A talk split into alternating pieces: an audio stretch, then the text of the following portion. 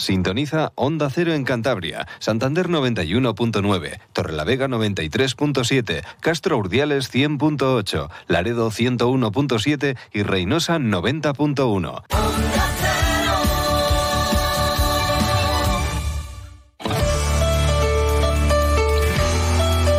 Cantabria en la Onda. Deportes con Fran Diez. Onda Cero.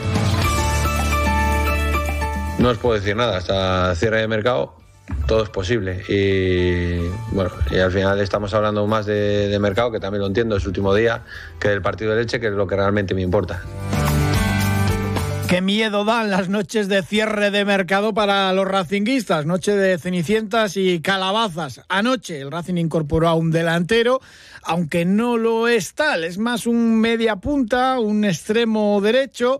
Andrés, eh, Andresito Martín, así le conocían cuando comenzó a despuntar en el fútbol español en el Córdoba. Y lo de Andresito era porque era muy joven y porque era también pues bajito y muy muy delgadito. Es un jugador de unas características que no se parecen nada a lo que entendemos por un delantero centro o a lo que aportaba Rocco Baturina, el croata, con ese juego de espalda, de bajar eh, la pelota que llegaba en balones directos y aguantarla para que sus compañeros pues puedan eh, desmascarse, ¿no? desmarcarse.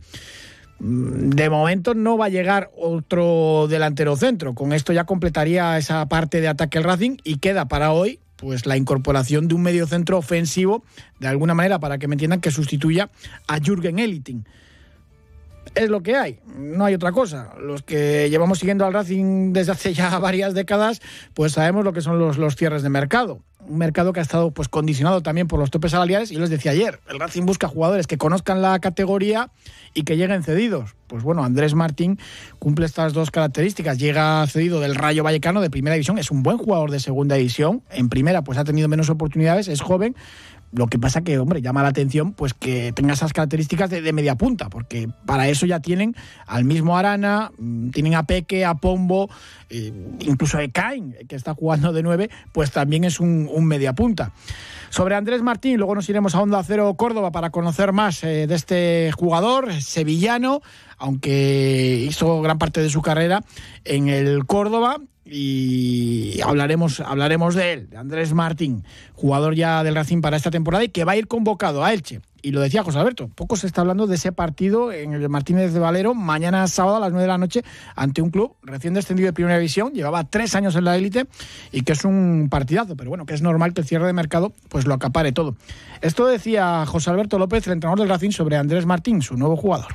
Bien, creo que, es un jugador que viene a, aumentar la competitividad de la parcela ofensiva, un jugador que puede jugar eh, de 9, de 10 y de, y de 7 y bueno, que utilizaremos en función de, sus características para, eh, para lo que nosotros queremos, ¿no? Pero creo que, es un excelente jugador, un jugador que, en las últimas temporadas creo que también penalizado por estar en primera división, pues y por la competitividad que en primera división existe, eh, no ha tenido mucha participación, pero sí que cuando ha jugado en segunda ha sido un jugador importante, determinante y, un jugador que tiene capacidad para hacer goles es un buen jugador, capacidad para hacer goles, pues bueno, en segunda si ha hecho 5 6, pero hombre, no es un goleador. De 9, 10 y de 7, sí, pero principalmente donde más ha rendido pues es de media punta o de extremo por la derecha a pierna cambiada, porque es zurdo para que me entiendan, es parecido, muy similar a, a, a Cabanzón, el, canterano. Puede jugar de falso 9, sí, y lo ha hecho en ocasiones. Incluso en, en banda izquierda también le ponía Paco Gémez allí en el, en el Rayo Vallecano. Pero, hombre, no es un 9-9. Lo confirmaba José Alberto, no va a llegar otro delantero lo que busca ahora mismo el Racing es ese medio centro pues de corte más creativo, que no sea parecido al Dasoro y a Íñigo Saiz Maza. O sea, que nada de, tener un 9. Todo puede pasar hasta, hasta el cierre de mercado, eh, pero lo, más normal es que no, no incorporemos a ningún, a ningún 9 y, bueno, y sí que pues hasta el final de mercado pues puede haber eh, novedades. Eso es lo que os puedo decir. Novedades, sí, pero no en la delantera. Ya cuando le preguntaba a José Alberto por la explicación de si el ataque del Racing quedaba descompensado, porque no había un roco Baturina y porque, pues bueno, eh, todo lo que ha venido pues eh, es en esa línea, ¿no? De, de jugar de media punta. Peque también ha jugado mucho de nueve y le consideramos ya media punta. Y Guillermo Fernández Romo lo dijo, es un 9 para mí, en el Cornellá donde más rendía como 9, como falso delantero. Pombo incluso el año pasado también tuvo que jugar de 9. O sea, tenemos ahí hasta 5, 6, 7 jugadores que pueden ejercer de, de 9. Jeremy Arevalo, recientemente convocado con la selección española sub-19, José Alberto Lusa de media punta, pero casi casi es más el, el, jugador más parecido a un delantero centro que puede tener ahora mismo en esa órbita de la primera plantilla. Cuando le preguntaban por todo esto, dice, hombre, se ha ido Cedric, que decía José Alberto, hombre, Cedric no es tanto, no, no es tan nueve como, como lo era Rocco, ¿qué va, qué va a suceder? Carraspeaba el, el, y tosía el técnico asturiano, pedía perdón y luego explicaba un poco. De momento, por lo que se desprende de sus palabras, va a seguir eh, siendo el nueve titular de este equipo, Ekain, eh, que es el que mejor juego de espalda y de cabeza tiene, y eso que es un, un media punta. Escuchamos a José Alberto la explicación de, cómo queda configurada la delantera dice al final que, cree que, sí, que, es una buena delantera. Pero ojo a, las explicaciones. Mm. Perdón. No, Cedric sería un poco como ellos en, características. Eh, sí que es verdad que Rocco eh, tenía más juego de espaldas, pero eh, cuando hablamos de, un delantero, muchas veces solamente pensamos en los delanteros de antes, ¿no? De, de delantero grande, de quedárselas, de, de jugar de espaldas, de remates de cabeza en área y bueno, y ese tipo de delanteros pues no, no lo tenemos, evidentemente. Eh, vamos a, buscar otra, otro tipo de, de cosas con, con, los tres delanteros que tenemos. Eh, que Seca, que sí que puede ser eh, ese jugador que juega de espaldas, que juega muy bien de espaldas y que a partir de ahí, de sus descargas, puede, podemos y vamos a poder transitar, porque eso lo ha hecho realmente bien en los partidos que ha jugado. Y luego pues dos jugadores de movilidad, de, ir a espacio, de, de, definición, bueno, diferentes, eh, pero creo que, que, los tres pueden jugar en punta perfectamente y los tres eh, se complementarían también para poder jugar juntos, bien sea eh, uno más de nueve y cualquiera de eh, Andrés o Eka de diez, eh, bien sea con uno de nueve y cualquier otro compañero de diez. Eh, bueno, creo que, que ahí pues nos ha quedado bastante bien la plantilla bastante bien, pero claro, la sensación desde fuera es eso. La temporada pasada mejora mucho el Racing con la llegada de Rocco Baturina porque es un 9 de aguantar el balón, de espaldas, mejor juego aéreo y a partir de ahí pues crece alrededor suyo todo, todo el juego del Racing. Este año no lo vas a tener. Y evidentemente pues llama la atención que no hayan buscado pues un futbolista con esas características, más de nueve de lo que decía José Alberto, ¿no? Con ese juego de espaldas, con remate de cabeza porque tienes buenos centradores, es verdad que tienes que jugar pues más al espacio, al raso, al pie. Debemos saber qué es lo que sale de todo esto, pero de momento de Cain parte como el 9 titular. Justo en su presentación, el jugador vasco dijo que él no era un 9. Luego ya ratificado porque es lo que le toca. Y eres 9 si te toca jugar ahí. Y lo mismo le va a pasar a Juan Carlos Arana y también a Andrés.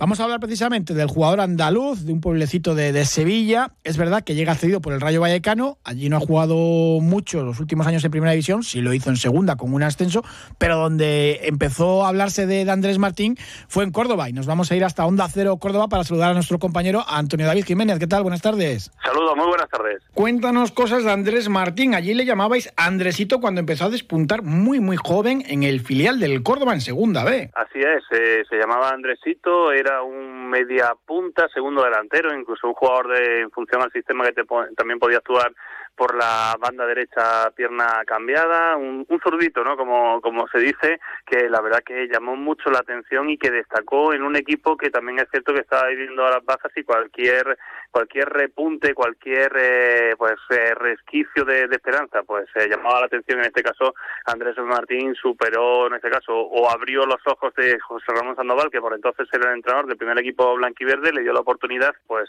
llamó mucho la atención, eran unos tiempos en los que el primer equipo no lo estaba pasando bien en muchos apartados, el deportivo, el estructural, el organizativo, y bueno, lo cierto es que Andrés Martín fue como esas uh, luces de esperanza, ¿no? Que de vez en cuando brotan en los equipos, llamó mucho la atención y del eh, segundo equipo del B que estaba en segunda división B pasó al primer eh, equipo de, del Córdoba y ahí pues la verdad que, que dejó pues un, una tarjeta de visita interesante, seis goles en 29 partidos y sobre todo un jugador que por sus características llamaba, la atención. Zurdo, rápido, dinámico, que podía caer también actuando en la banda derecha, más bien un segundo delantero o, media punta que delantero centro específico y, tal es así que, bueno, pues despertó el interés de algunos clubes de superior categoría. El Rayo Vallecano finalmente lo hizo. Por cierto, su valedor fue Sandoval, que fue uno de los primeros que le dio oportunidades, que se fijó en él y que recomendó su fichaje para el Rayo Vallecano. Llegó incluso a ser internacional en categorías inferiores con la, con la selección española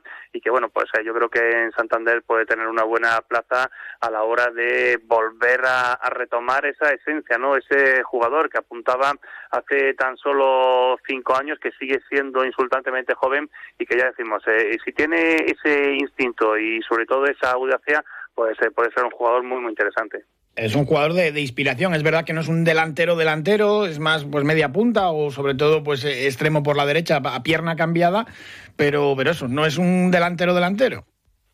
No, no, no, el que el que espere un, un 9 de toda la vida no, sé, no es el perfil que, que, en este caso presenta Andrés Martín. Es un jugador que se sabe posicionar en el área, que es de esos ratoncitos de área también, si se puede utilizar la, la expresión y, y, como, y como tal ah, es más un segundo delantero, pero ya digo, sí es un jugador que cuando cuando apareció, cuando tuvo su, su eclosión en el en el Córdoba llamó mucho la llamó mucho la atención y bueno, la verdad es que conoce la categoría y eso también es una ventaja, ¿no? Porque sigue siendo joven y es un y es un futbolista que no entra de nuevas en la en la segunda división. Por cierto, un apunte, Andrés Martín o Andresito como se le conocía entonces tuvo una fase en la que prácticamente no descansaba y había fines de semana que jugaba con el primer equipo y también jugaba con el filial porque una de las ideas que tenían era que rápidamente cogiera el, físico adecuado para el fútbol de profesional y en este y en este caso pues hubo fines de semana incluso jornadas intersemanales de Copa del Rey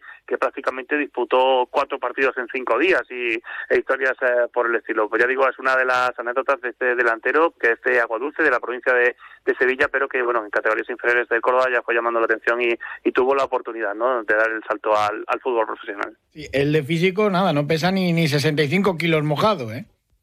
No, no, no, es, es escurridizo, se puede, se puede decir, pero es cierto que, claro, para en ese proceso, ¿no? Cuando era, cuando era más joven, casi juvenil, para con el fin de que fuera ganando en experiencia en horas de, vuelo, pues lo que le hacían prácticamente era que, que, que, que doblara esfuerzos y, entrenamientos, ¿no? Con, eh, con el primer equipo, con el segundo y también partidos de competición oficial los, fines de semana. Fue una de las formas eh, para que, digamos, tuviera una adaptación express a lo que se estaba encontrando en esos momentos y sí es verdad y sí es cierto que supo, que supo responder a la perfección en esos momentos.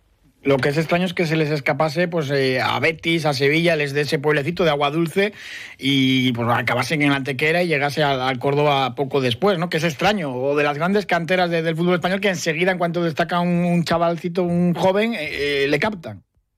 Sí, también es cierto que, claro, en esos momentos, eh, cuando, cuando él llega al Córdoba Club de Fútbol, el Córdoba todavía tiene la herencia de haber estado en, primera división recientemente y también pues tenía esa posibilidad, ¿no? Tenía activado ese radar por determinadas zonas de, de, Andalucía y captó jugadores muy interesantes en esos en esos tiempos, ¿no? Y bueno, pues ahí ahí el ahí la de lo que es en este caso la Secretaría Técnica del Córdoba estuvo rápida, lo vio y, claro, si el radar del Córdoba en sus momentos era, era mayor que el que pueda tener ahora, imagínate el que puedan tener Sevilla y Betis, ¿no? A la hora también de, poder captar jugadores en, distintos sitios. Es, es, la ley del fútbol nuevo, ¿no? Del fútbol moderno, que prácticamente pues eh, los clubes se activan o tienen scouting prácticamente por, por distintas provincias, o, ya no solo en la propia, sino también en las, en las cercanas, y eso fue lo que derivó para que Andrés Martín pues eh, acabara en el Córdoba, no en, en esos clubes tan potentes también de la comunidad andaluza. Bueno, ¿qué tal el Córdoba? La última vez que hablamos fue por la cesión de, Marco Camus, el, cántabro, que no le fue demasiado bien allí en el, conjunto andaluz. Eh, penando estáis ahí en esa primera federación, ¿no? Sí, Sí, bueno, y además con un viejo conocido de afición racinguista, como es el caso de Iván Gaña, que es en este caso que se ha hecho con las riendas del Córdoba Club de Fútbol en la presente temporada, después de ese peregrinar incluso por la segunda federación hace dos cursos. La temporada pasada empezó muy bien, se diluyó el equipo a mitad de, liga prácticamente, es como si hubiera llegado al pico de la montaña y luego en el descenso pues lo hubiera lo hubiera acusado y bueno, pues en el en la presente temporada el Córdoba tiene la intención de intentar eh, disputar esos puestos de playoff como mínimo, es un grupo, este sur de la Primera Federación, porque es configuración distinta cuando estuvo el Racing de Santander, pues que tiene equipos tan ilustres como el Castellón, como el Málaga, como el Real Murcia, el Ibiza, en definitiva, o los filiales de Madrid y Atlético, que hace que sea un grupo muy exigente, como también lo es obviamente el del norte, con equipos como el Filial de Barcelona o el Deportivo de La Coruña o la Ponferradina o el Lugo. Y bueno, pues eh, ya decimos, eh, el Córdoba no empezó bien la temporada, cayó dos a cayó dos a tres ante, ante el Ibiza y, y, a, ver cómo es este formato de equipo, porque incluso han cambiado la estrategia, de una plantilla más larga a una más corta. Y bueno, en definitiva, lo que lo que tiene el fútbol, ¿no? Buscar nuevas situaciones a ver si a ver si mejoran los resultados que se vivieron en el curso anterior. Pues que os vaya bien ese duelo, además, entre Guillermo Fernández Romo y Iván Ania, dos entrenadores con pasado reciente en el Racing y dos goles de, de Soco también, jugador del conjunto cántabro. Muchísimas gracias, Antonio David. Un abrazo. Un abrazo fuerte. Hasta luego. Partido de mañana a las 9 de la noche en el Martínez Valero. Son baja Jorge Pombo y Dani Fernández. Y José Alberto ya ha dicho que va a hacer cambios. Seguro que en la zona de arriba. Quizás se cambie esa banda derecha. Vuelta posible de, de Sangali por eh, Lago Junior. Veremos a ver qué cambios introduce. Eh, lo de Iván Morante en el centro del campo acompañando al Lasoro, pues parece que tampoco salió bien. Igual regresa a titular Íñigo Saez Maza. Mm, sobre el rival, esto es lo que decía José Alberto López sobre el Elche. El Elche es un equipo eh, combinativo que tiene pues muchísima calidad en su plantilla, eh, mantiene pues un porcentaje creo que importante de jugadores de la temporada pasada. Estábamos un poco con esa incógnita de último día de mercado, de, entradas y salidas. Acabo de ver que acaban de, incorporar a Sergio León. Eh, bueno, pues estamos un poco pendientes de, de convocatoria, de ver quién está disponible y quién no. Eh, pero independientemente de quién lo esté, sabemos que, va a ser uno de los equipos pues, con más presupuesto de la categoría, con, una plantilla excelente, que tiene un, modelo de juego eh, combinativo y jugadores que por sí solos son capaces de ganarte un partido. Eh, es un equipo que tiene jugadores que en conducción baten líneas, son capaces de, batir líneas. de hecho, muchos jugadores eh, creo que su condición eh, o su característica principal es esa, eh, que son capaces de, conducir rápido, de, recuperar y, transitar muy rápido. Y, ahí vamos a tener que estar muy atentos con las vigilancias. Y la diferencia entre Elche y Racing y de los dos técnicos, entre José Alberto y el argentino Sebastián Becacece. José Alberto ha despachado la rueda de prensa de hoy en 10 minutos. 10 minutos ha durado la primera respuesta del técnico sudamericano. 10 minutos de, reloj, incluso algo más. 38 y pico, casi 40 minutos eh, de comparecencia. Dice ya de que ya no son el mejor eh, plantel, la mejor plantilla de segunda división y que hay que ser humildes. Es verdad que han vendido sus mejores futbolistas este verano, más de 15 millones de, euros en ventas y en este último día de mercado, pues incorporando gente un poco allá a la desesperada. Les han llegado dos buenos delanteros, eh, uno ayer, eh, Garcés, el futbolista que estuvo en el Tenerife del Atlético Madrid, y otro hoy, Sergio León. Esto decía el técnico argentino del Elche, ya no son la mejor plantilla, humildad sobre todo para recibir al Racing. Tampoco nos vamos a mentir, si no tenemos el mejor plantel de la divisional. ¿O ustedes piensan que sí? Entonces, como no tenemos mejor plantel de la divisional, ¿qué tenemos que hacer? Ser humildes, trabajadores, sencillos, no poner excusa y esforzarnos para funcionar cada día mejor.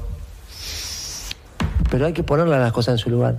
Por ahí no era, no debo ser yo quien lo debo decir. Creo. Pero bueno, me tocó. Y acá estoy.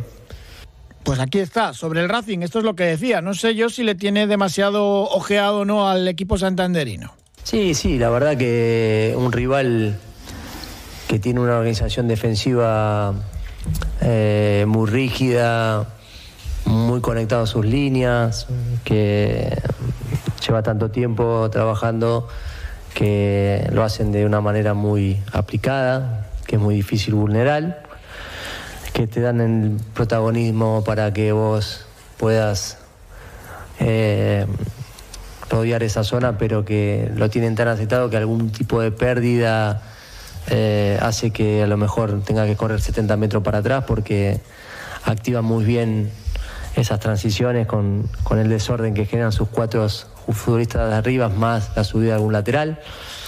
Entonces es un gran desafío para nosotros para jugar con mucha simpleza, para eh, saber controlarnos de la pelota, para saber que no tenemos que estar ganando a los 10 minutos, que todo lo que sea urgencia va a ser contraproducente porque va a jugar a favor del rival, que sabe esperar en ese espacio.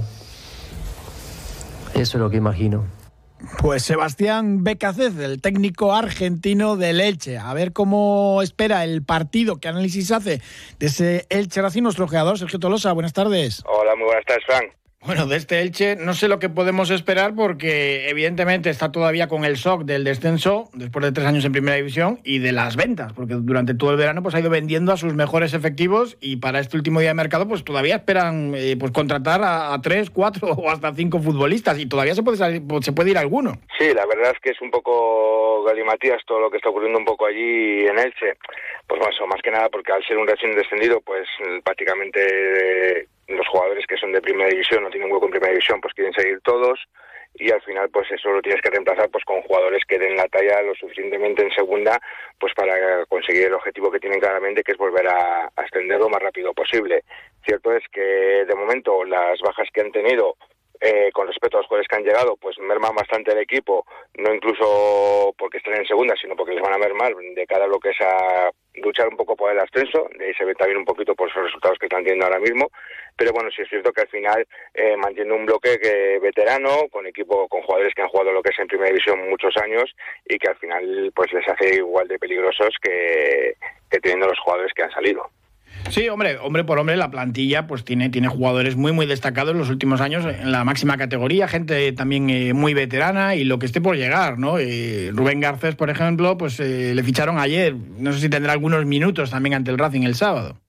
Sí, pues son fichajes de última hora, bueno, mismo que le está pasando también pues un poco lo que es al Racing, viendo un poco, pues por ejemplo, primero las salidas que han tenido, que la última ha sido la de Lucas Boyé, por 8 millones que se ha ido a Granada, pero también la anterior por Pere Milla, que mira el partidazo que nos hizo el otro día con el español, que fue clave pues para, la derrota del equipo racinguista, y luego pues les sumas un poco lo de Ponce, Gumbao y Mascarel, pues parece que el equipo se parte por la mitad, pero bueno, ahora mismo pues lo que dices, han fichado a Borja Garcés eh, ayer, Creo que hoy han confirmado también la llegada de, o ayer, la llegada también de Sergio León para reemplazar lo que es eh, a Lucas Boyé.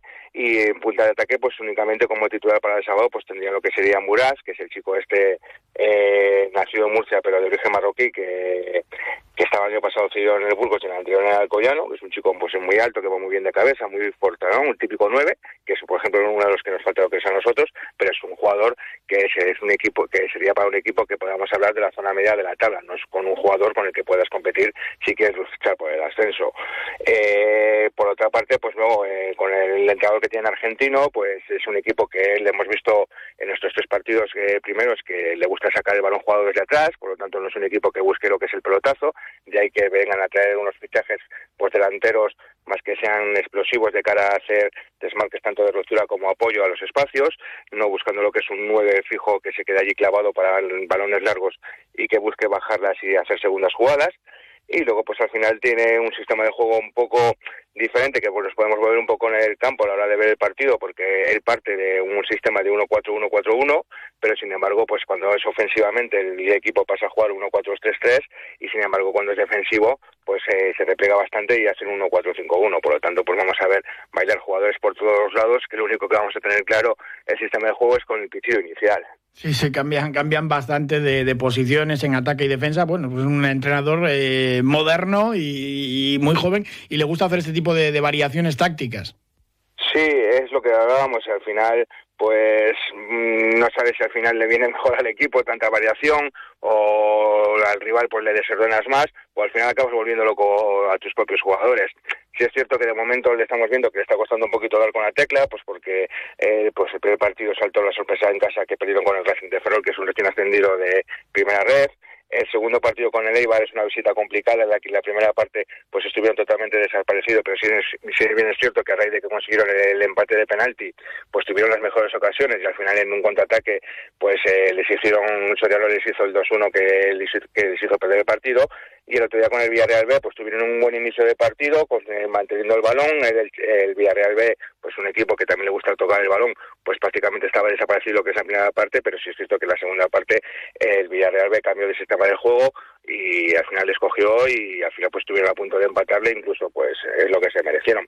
Lo que estamos viendo es que bueno pues es un como todos los equipos un inicio de liga en la que al final pues vienes de un descenso, vienes con un entrenador que sí terminó la temporada, pero que con los nuevos jugadores que están metiendo pues todavía tiene que dar un poquito con la tecla y eso te hace pues hacer muchas probaturas de cara con sistemas de juegos y que todavía el equipo pues no está acoplado del todo. ¿Qué es lo que crees que tiene que hacer el Racing para llevarse los tres puntos? Hombre, eh, partiendo de que el Racing tiene que tener claro que el balón le va a tener el equipo contrario, porque al final es un equipo que el entrenador lo que dice es, un, entrenador moderno, un entrenador que le gusta lo que es tener lo que es el balón, pues el Racing lo que tiene que hacer es un poco ser valiente e ir a hacer la presión arriba, lo mismo que nos hizo el Huesca el otro día a nosotros, de presionar arriba pues para que la salida de balón la tengan complicada, hay que tener claro también y resaltar que ellos tienen la baja de Carlos Salvador que se lesionó el otro día y el posible sustituto pues Cristian, Cristian Salvador.